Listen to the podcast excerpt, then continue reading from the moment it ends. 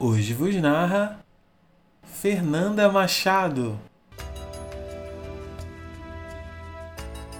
Viajar é viver o suficiente para se achar, é podar as próprias raízes, é brincar de ter asas, é máquina de fazer memórias, é desenhar um mapa com vivências, é atestar a imensidão do mundo, é pegar carona no vento, é perceber que nossa casa é passageira, cidades são estações e nós somos o trem.